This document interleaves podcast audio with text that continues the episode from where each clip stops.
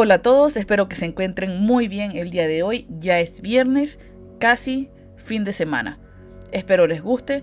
Hoy vamos a hablar del SCP-032 Brothers Bright, la esposa del hermano. Clasificación Euclid.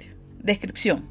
SCP-032 es un modelo tipo F, semejanza externa imperfecta, internamente inconsistente, de un simulacro humano de orígenes actualmente desconocidos.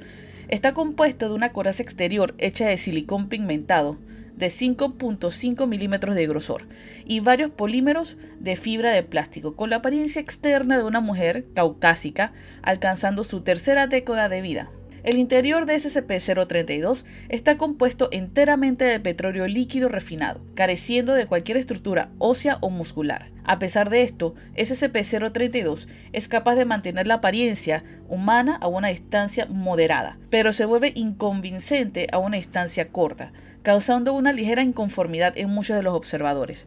Este efecto ha sido considerado como no anómalo, a pesar de que posee aparentemente una habilidad cognitiva completa, SCP-032 reclama que no es inteligente, que actúa únicamente como un objeto intermediario de sus creadores. La Fundación no ha sido capaz de verificar o refutar este reclamo aún. SCP-032 posee efectos adversos extremos a cualquier entidad biológica en su estrecha proximidad no creada, intencionalmente influenciada, manipulada o relacionada con la humanidad, Mientras que la naturaleza exacta de estos efectos varía, la presencia de SCP-032 causará inevitablemente daños severos e irreparables a la habilidad de cualquier organismo vivo para intercambiar y o usar energía. La flora salvaje pierde su habilidad de producir la fotosíntesis y de otra manera consumir o producir energía. En la fauna afecta el uso de sus sistemas digestivos y respiratorios, etc. Esto aplica a microorganismos también, aunque los efectos de SCP-032 parecen favorecer en lugar de perjudicar los sistemas reproductivos de estos. Se han teorizado que la relación simbiótica que algunos microorganismos tienen con la humanidad es la razón de esta discrepancia. SCP-032 fue descubierto sentado en el umbral del interior del sitio cerca de Eslovaquia.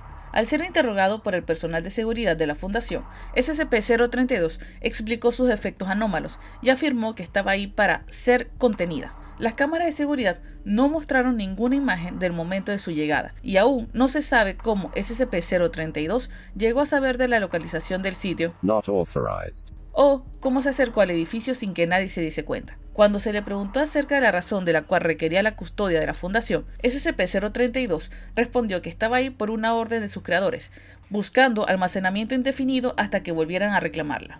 Procedimiento especial de contención. SCP-032 debe ser alojado en la unidad de alojamiento automatizado 535-15 el contacto directo con SCP-032 debe limitarse a solo las investigaciones relevantes.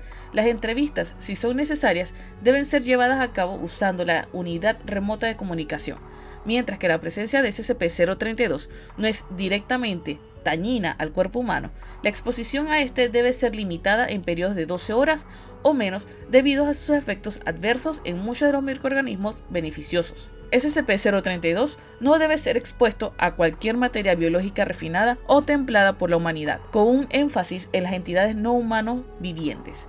Para la lista completa de clasificaciones, ve el documento 032 RCL. SCP-032 no exige sustancias no solicitadas u otras formas de comodidad. A continuación, viene una serie de entrevistas hechas a SCP-032, las cuales resultan bastante interesantes y al mismo tiempo bastante misteriosas. Sugiero que cuando puedan las lean. Son la entrevista 032A y entrevista 032B. Déjenme sus opiniones sobre quién creen que se refiera. Bueno, eso sería todo por hoy. Espero que les haya gustado y nos vemos en la próxima. Chao.